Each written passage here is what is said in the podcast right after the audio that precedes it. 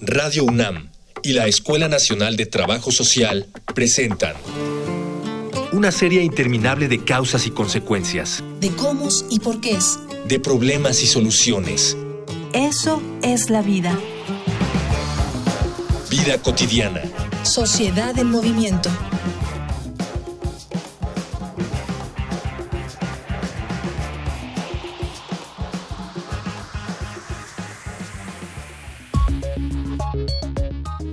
Algunas personas consideran que la campaña nacional de sana distancia fue demasiado relajada con la población para hacerle entender la gravedad de la situación mundial por el SARS-CoV-2, mientras algunos incluso exigían que las fuerzas del orden fueran desplegadas por las calles para asegurarse de que se cumpliera obligatoriamente por la cuarentena, el gobierno prefirió hacer una campaña publicitaria más agresiva de lo que había hecho. Así, por las calles abundan letreros negros que advierten del peligro de salir y de la irresponsabilidad de estar fuera. Pero exigir un toque de queda policial y pensar que el hogar es sinónimo de seguridad dejan de lado a las personas que no pueden aislarse en sus hogares, sencillamente porque no tienen uno.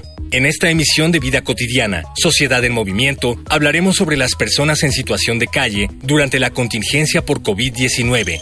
Y para ello, hemos invitado al maestro Irving Velázquez, profesor de la Escuela Nacional de Trabajo Social, y a la licenciada Sofía Almazán Argumedo, directora de la Casa de la Alianza, IAP. Dialogar para actuar, actuar para resolver.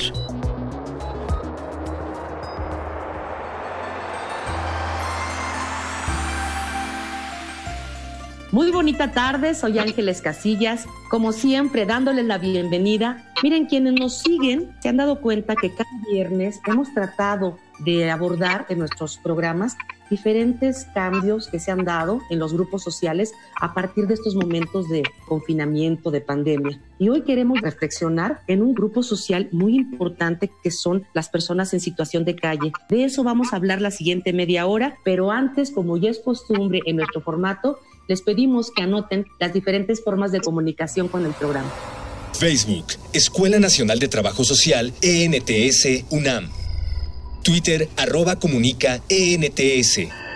Instagram, comunicación ENTS. Ya regresamos de estos medios de contacto. Me da mucho gusto recibir de manera virtual a nuestros especialistas. Hoy están con nosotros la licenciada Sofía Almazán. Licenciada, muy bonita tarde. ¿Qué tal? Muchísimas gracias. Pues estoy encantada de estar aquí compartiendo con ustedes. Gracias, maestra. Y también nos acompaña el maestro Irving Vázquez, maestro de la Escuela Nacional de Trabajo Social. Maestro Irving, gracias por aceptar la invitación. Muy buenas tardes, maestra Ángeles. Un gusto y un saludo a todos nuestros radioescuchas. Gracias, maestro, gracias. Bueno, pues sin más preámbulo vamos a iniciar. Fíjense que nos escuchan personas que no necesariamente son académicos y nos pareció muy importante en producción abordar una diferencia enorme para poder tener mejor entendimiento de qué grupo social estamos abordando. Licenciada Sofi, ¿nos podrías apoyar en esta diferencia que implica que si es lo mismo las personas en situación de calle, como mucha gente lo dice, personas en calle? En realidad nosotros hemos conceptualizado, es un tema muy importante porque a partir de cómo se conceptualiza es que se puede atender de mejor forma. Nosotros hemos entendido a lo largo de este tiempo trabajando en calle que una persona en calle al final es una persona que está en situación de calle, pero son diferentes cosas porque entendíamos que una persona en calle es aquella que vive en la calle, que totalmente depende de la calle para sobrevivir y que definitivamente físicamente está en la calle todo el tiempo. Y una persona en situación de calle puede ser una que un tiempo de su, de su día está en la calle, pero otro no. Algunos de ellos están viviendo todavía con sus familias, algunos de ellos están entrando y saliendo de las instituciones, pero al final también tienen una dependencia a la calle. Realmente esto se trastocó un poco todo este concepto cuando nos dimos cuenta que se dejó de hablar y nosotros lo empezamos a hacer de los niños de la calle. No sé si se acuerdan que así se decían, se llamaban, o las personas de la calle. Y esto era pues una cosa que, eh, que generaba una estigmatización. Por eso es que cuando se empieza a hablar de que hay una persona en calle, se entiende que definitivamente este, rompió vínculos, rompió vínculos tal vez con familia, rompió vínculos con las instituciones y depende completamente de la calle. Entonces, básicamente la situación de calle y en la calle, esa es la diferencia que nosotros entendemos y así es como lo atendemos también. Gracias, licenciada Sofi, por esta diferenciación. Maestro Irving, ¿algo que quieras complementar? Claro que sí. Mira, Ángeles, el término de personas en situación de calle viene desde la noción de habitantes de calle, una concepción que se hace en Norteamérica por Book, en el cual nos habla de algunos conceptos, por ejemplo, homeless, shelters, roofless. Pero para no entrar tanto en eso, quisiera hacer una, una precisión que nos va a servir un poquito más respecto a la conceptualización. De acuerdo a la UNESCO, las personas en la calle son todas aquellas personas que van a realizar actividades de comercio informal en las calles, en avenidas, semáforos o cualquier otra actividad económica, pero van a seguir teniendo un vínculo familiar mediante el ingreso. Las personas en situación de calle van a ser aquellas que abandonan su entorno familiar o su sentido de pertenencia identitaria, eh, sea en un vínculo familiar o comunitario. Ahí hay otro término muy importante, que son las personas en riesgo de calle, que son todas aquellas personas, sobre todo niñas, niños, adolescentes, que están en proceso de expulsión, sea por conflictos familiares o problemas de pobreza extrema. Hay que precisar también que las personas en situación de calle es un grupo muy diverso, que no solamente radica en adultos, sino, como lo mencionamos, en diferentes grupos etarios, niñas, niños, adolescentes, adultos mayores, personas con discapacidad, personas con enfermedades crónicas degenerativas, hay eh, situaciones de adicciones, pobrezas y son vulnerables a ser víctimas de abuso. Qué bien que extiendes estas, digamos, formas distintas de nombrar a este grupo, independientemente de la forma, si son personas en situación de calle, personas en calle, ya lo decían que son distintos grupos etarios. Tengo una pregunta aquí en producción, pero me la voy a saltar. La pregunta tiene que ver con las acciones que llevan a cabo por parte del gobierno y también de las asociaciones civiles, instituciones de asistencia privada. Pero antes, para atender a esta gente, sobre todo en momentos de confinamiento, de, de pandemia, pero antes me gustaría, en su experiencia, licenciada Sofi, si ustedes nos podrían compartir con nuestra audiencia algunos de los problemas que de por sí tenemos por estos momentos difíciles que se les suman a las personas que están en estas condiciones. Sí, nosotros trabajamos, aunque trabajamos con adolescentes, personas menores de edad al final, también tenemos que trabajar con los adultos que están a su alrededor cuando estamos trabajando en calle. Eh, a partir de que inicia esta pandemia, realmente uno de los primeros problemas que encontramos fue que como que había una incredulidad sobre el tema, como que como si hubiera sido algo que alguien inventó de repente y surgió, pero que no existía evidencia para ellos de que existiera sobre todo por si recuerdan, los casos que escuchábamos era de personas que venían del extranjero, entonces era algo como muy lejano para toda esta población.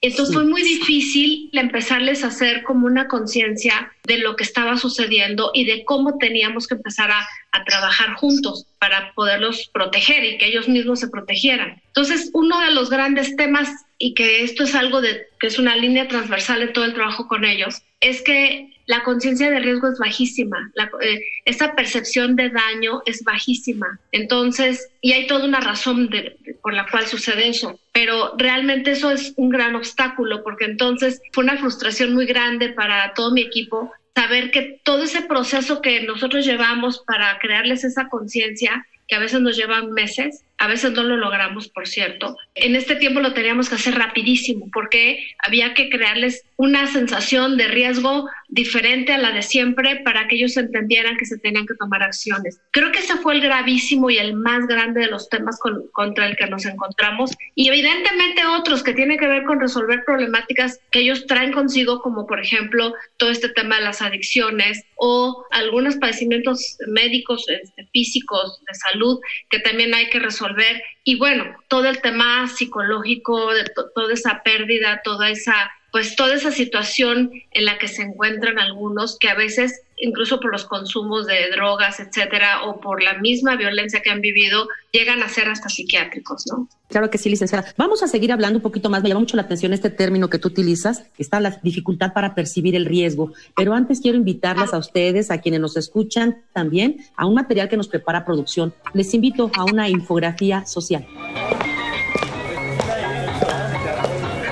Infografía social. Niñas, niños, personas jóvenes, mujeres, hombres, familias, personas adultas mayores o personas mayores, personas con discapacidad y otras con diversos problemas de salud y adicciones. De acuerdo con el Consejo para Prevenir y Eliminar la Discriminación de la Ciudad de México, la población callejera es un grupo social así de diverso. El término se refiere a toda persona o grupos de personas con o sin relación entre sí que subsisten en la calle o el espacio público utilizando recursos propios y precarios para satisfacer sus necesidades elementales. En 2017, el Instituto de Asistencia e Integración Social, órgano administrativo desconcentrado dependiente de la Secretaría de Desarrollo Social, coordinó el censo de poblaciones callejeras.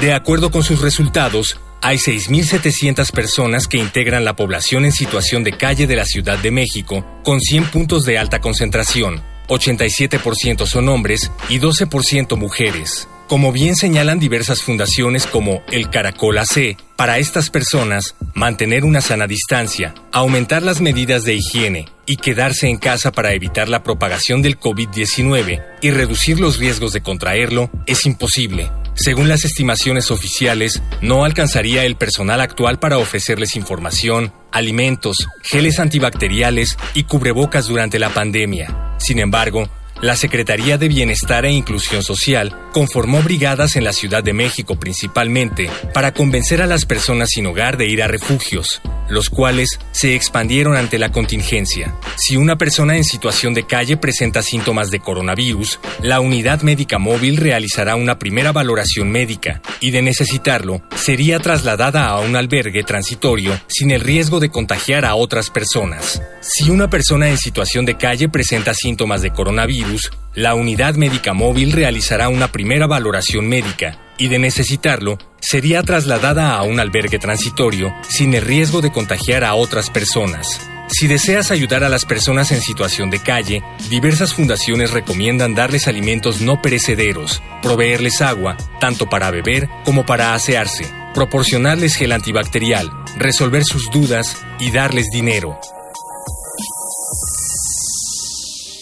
Ya regresamos de la infografía social, estamos platicando con el maestro Irving Vázquez, con la licenciada Sofía Almazán, acerca de, estos momentos de confinamiento, pero en particular cómo afecta a las personas en situación de calle o a las personas que están en calle. Maestro Irving, ya la licenciada Sofía nos comentaba un poquito la dificultad que este grupo social tiene para percibir el daño, para, digamos, el riesgo en el que están. ¿A qué se debe que esto sea de esta manera? ¿A que no hay acceso a medios de comunicación? La percepción del riesgo eh, por parte de las personas en situación de calle tiene que ver más con su hábitos, con su modo de vida cotidiana, en el sentido que la información que les llegue a ellos puede ser fragmentada, puede estar sesgada, dado el, pues, el conocimiento coloquial de, de la pandemia. Y ellos tienen diferentes etiquetas o diferentes formas en cómo conciben esta pandemia. Por ejemplo, ellos refieren el quédate en casa y para ellos su casa es la calle. Entonces aquí hay una desvalorización de la,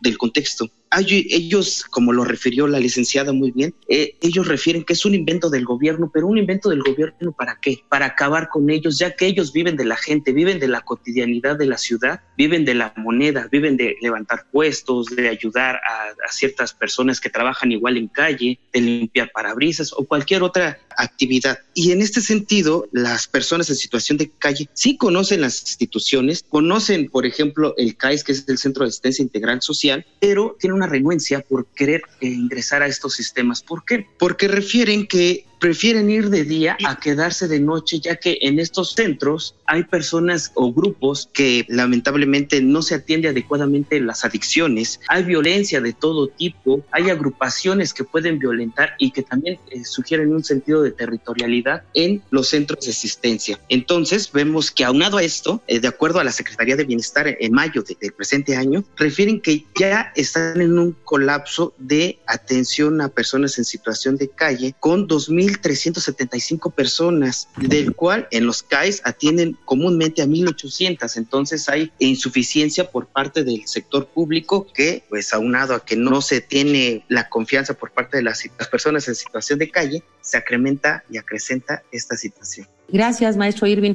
Pues este panorama no es tan positivo como quisiéramos. Las cosas se hacen mucho más complejas. En ese sentido, licenciada Sofi, ¿cómo pasar, cómo trascender en estas fases de atención? Por un lado, esta sensibilización que implica la percepción de un riesgo, porque eso lleva de manera, digamos, normal a tomar medidas que son de higiene, que son de autocuidado, etcétera. Ustedes en su experiencia, ¿cómo le hicieron? ¿Cómo empezaron a trabajar esto? Es que esto se liga 100% con el trabajo que hacemos todos los días en calle, desde siempre, o sea, más allá de la pandemia. Justo uno de los objetivos más importantes de nuestro trabajo, para el cual hemos diseñado todo un modelo de atención que más ya tiene mucho tiempo y bueno, que además lo acabamos de refrescar para crear realmente indicadores de impacto, lo que nosotros tratamos es justo de eso, empezar a crear esa percepción de riesgo y de daño que no tienen, porque por eso están en la calle. O sea, yo entiendo que hay todo un movimiento en donde se habla de que es un sector que hay que visibilizar. Definitivamente nosotros lo visibilizamos antes que mucha gente porque tenemos 32 años trabajando con ellos. Pero realmente el impacto que hemos tenido, pues más allá de los que se van con nosotros, puede decirse que no es tan alto. ¿Por qué? Pues porque no estamos todos unidos en el mismo nivel de pensar que esas personas están violando sus derechos simplemente por estar en calle. Y el decir que la calle es su casa, pues suena muy bien, porque suena muy bien en el sentido de que tiene derecho alguien de decir eso, pero no suena muy bien en términos de derechos humanos, porque están violando absolutamente el acceso a todos sus derechos, ellos y el, el entorno. Entonces, para nosotros, crear esa percepción, eh, trabajar en ello a través de muchos métodos que utilizamos, tiene que ver con que decidan que la calle no puede ser su casa y que ellos tienen derecho a accesar a cualquier otra forma de vida como la que tenemos todos nosotros. Y para eso debemos pelear todos juntos para que el sistema les dé esa oportunidad, incluidos nosotros mismos, porque no estoy hablando del gobierno, estoy hablando de toda la sociedad. Entonces creo que ese es el gran cambio y que no nada más tiene que ver con el COVID, tiene que ver con el riesgo real de que existe una población que tenga que depender de la calle para su sobrevivencia. Sí, claro, entendemos que este modelo de atención que ustedes manejan desde hace muchos años, pues tiene ya varios aspectos probados en, esta población. Maestro Irving, ¿cuáles serían los retos que se enfrentan justamente con esta atención que siempre se ha dado, pero que ahora se hace de manera más, pues, más focalizada a, a estos grupos? Hay acciones que por parte de las organizaciones de la sociedad civil, como bien preside la licenciada, tratan de subsanar aquellas poblaciones que no han sido atendidas, sobre todo niñas, niños y adolescentes que son grupos prioritarios de atención. Pero además, como grupos sociales y grupos académicos, debemos de abogar y demandar vivienda digna para ellos y ellas espacios públicos inclusivos, erradicar los modelos de justicia tradicional. ¿Cuáles son estos? En el cual se hacen traslados forzosos a albergues, se ayuda sin su opinión, se desplaza sin conocer su contexto y conocer cuál es el sentido del por qué están ocupando hospitales, bueno, las plazas de hospitales, escuelas o edificios abandonados, coches u otro espacio. Además de aperturar espacios de apoyo no solamente de resguardo, sino de alimentación, salud y vestido. Todo esto que nos señalas en cuanto a los apoyos que reciben o deben recibir, lo, que, lo tenemos muy claro, pero no debemos olvidar que estamos frente a una emergencia social y la emergencia social nos lleva a veces a actuar de una manera no tan organizada ni tan prevista. Antes de, hablar un poquito acerca de qué elementos tenemos que ir, digamos, salteando para, para todo esto, hay una sección que distingue nuestro programa que tiene que ver con los testimonios de las personas que están justamente afuera y este, en ese sentido los voy a invitar a escuchar a Voces en Movimiento. Voces. Voces en Movimiento. Hola, ¿qué tal? Soy Luis Enrique Hernández, director de la Asociación Civil El Caracol. Es una organización que tiene ya una larga trayectoria de trabajo con las poblaciones callejeras. Nos parece fundamental prestar atención a las poblaciones callejeras. Son colectivos que llegan a la calle porque toda la estructura de protección del Estado falla. Su familia falla y no sabe qué hacer. La comunidad tampoco logra darles un espacio de oportunidad. Cuando alguien llega a la calle, estamos atendiendo todas las fallas del sistema y nos parece necesario reconocer que son personas que no están en la calle porque sea más cómoda una banqueta para dormir y no una cama, están en la calle por una serie de violaciones a sus derechos humanos y nos parece necesario reconocer a estas personas como sujetos plenos de derechos. La percepción del riesgo que tiene la población sobre el COVID es como bastante compleja. Así como no les llega la información gubernamental, lo que sí se instala inmediatamente en todos los colectivos son las falsas creencias sobre los eventos que sucedan. En este caso, que el virus no existía, que el virus era un invento del gobierno, era un invento de Estados Unidos para disminuir la población. Pero lo más preocupante es que la población callejera frente al riesgo de un virus, frente al riesgo de un accidente, frente al riesgo de contraer alguna enfermedad X que no sea COVID, tiene como una baja percepción del riesgo. Ellos creen que no les va a pasar nada, parten del principio de que no importa morir.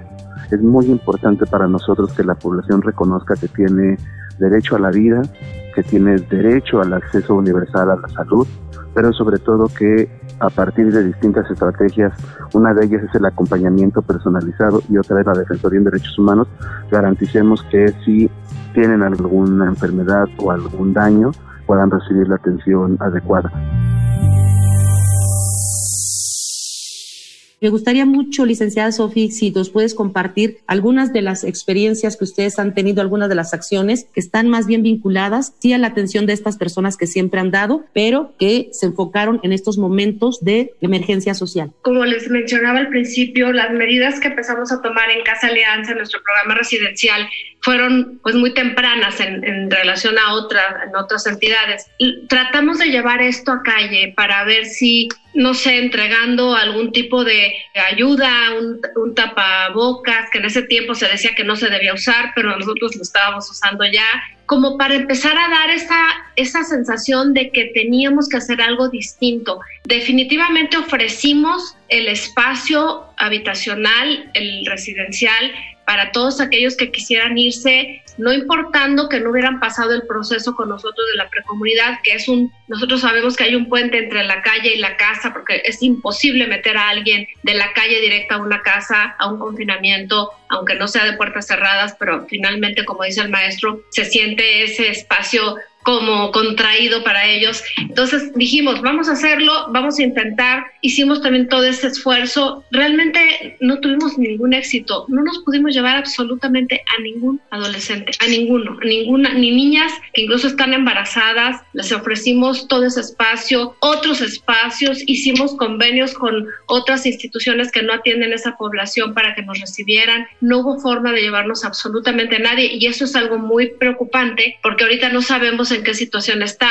Mi equipo dejó de salir a calle hace un mes y pues yo creo que regresamos dependiendo de todo esto más o menos en un mes más. Quiere decir entonces, este licenciada, que ustedes no han recibido más personas ahí en su casa. No, nosotros tuvimos que cerrar porque definitivamente para mantener a los 70 adolescentes que hoy atendemos en nuestros programas residenciales seguros, tenemos que estar totalmente conscientes de que el ingreso salida de personas diferentes podía generar todo esto. Eso es lo que nos pasa con el personal que los atiende, pero por eso tomamos medidas muy severas y sabemos con que con esta población es muy difícil eh, lograr esos acuerdos de la noche a la mañana. Por eso es que nuestro proceso lleva meses. Hay que irlos construyendo y esto era muy difícil. Pero sin embargo, como digo, al principio dijimos, no importa, vamos a hacerlo así, aunque sabemos que va a ser complicado, pues quien se quiera venir, que se venga y de una vez entra a la casa, pero no, no quisieron, nadie quiso llegar y después nos dimos cuenta que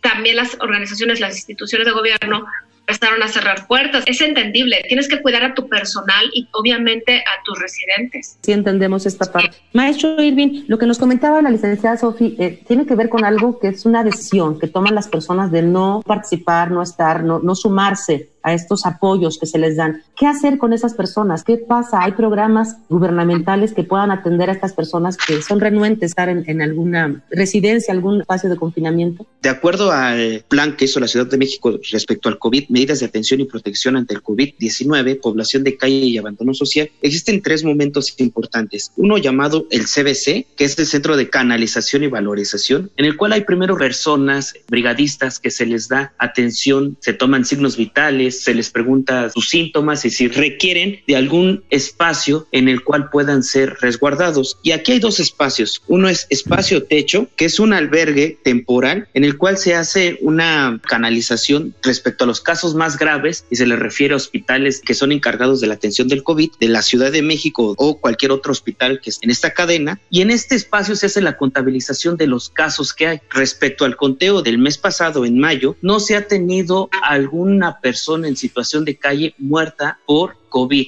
Y eso pues es algo cuestionable ya que han habido algunos reportes de personas en situación de calle que han fallecido. Sin embargo, se ha reportado que no ha sido por COVID. Y el último espacio es el CAIS, que es el Centro de Asistencia Integral Social, que es que aquí es una residencia permanente, se toman temperaturas y signos dos veces al día y bueno, se le da prioridad a aquellas personas en situación de calle o personas sin redes de apoyo. Algunas otras acciones que hace la Ciudad de México, pues se cerró los espacios públicos, pero esto es algo que ha ido en contra de las personas en situación de calle, se hace la desinfección diaria y además hay una unidad médica móvil llamada TICA que hace recorridos en calle y por ahí han habido algunos videos de estas unidades, sobre todo en el sistema de transporte colectivo metro que atienden a las personas en situación de calle y estas brigadas es, es un personal equipado que toman signos y se les invita a trasladarse al CBC o al CAES con previo consentimiento de acuerdo a lo que refiere la ciudad de, el gobierno de la Ciudad de México.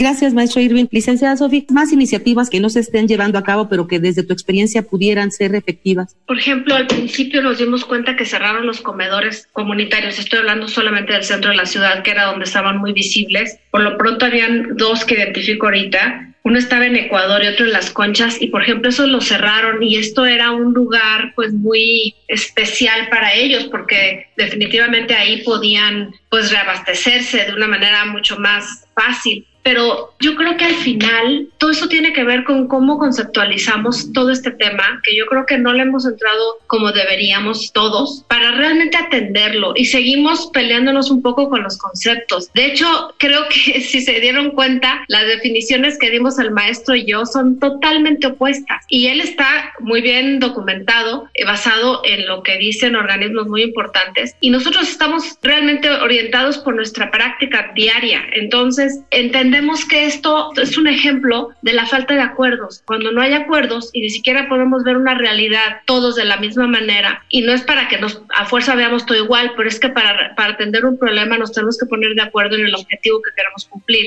Y creo que aquí nunca lo hemos logrado. Son muchísimos años de no poder intervenir correctamente con esta población, simplemente porque nos estamos jalando de un lado y otro por el concepto.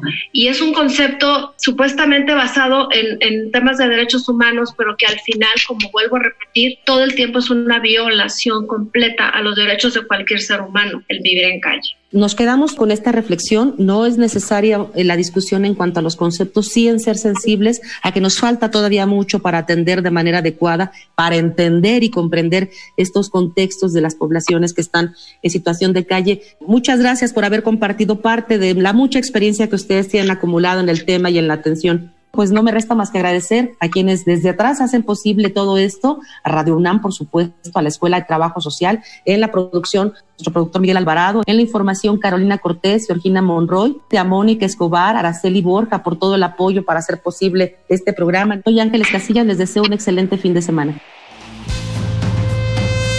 Vida cotidiana es una coproducción entre Radio UNAM y la Escuela Nacional de Trabajo Social.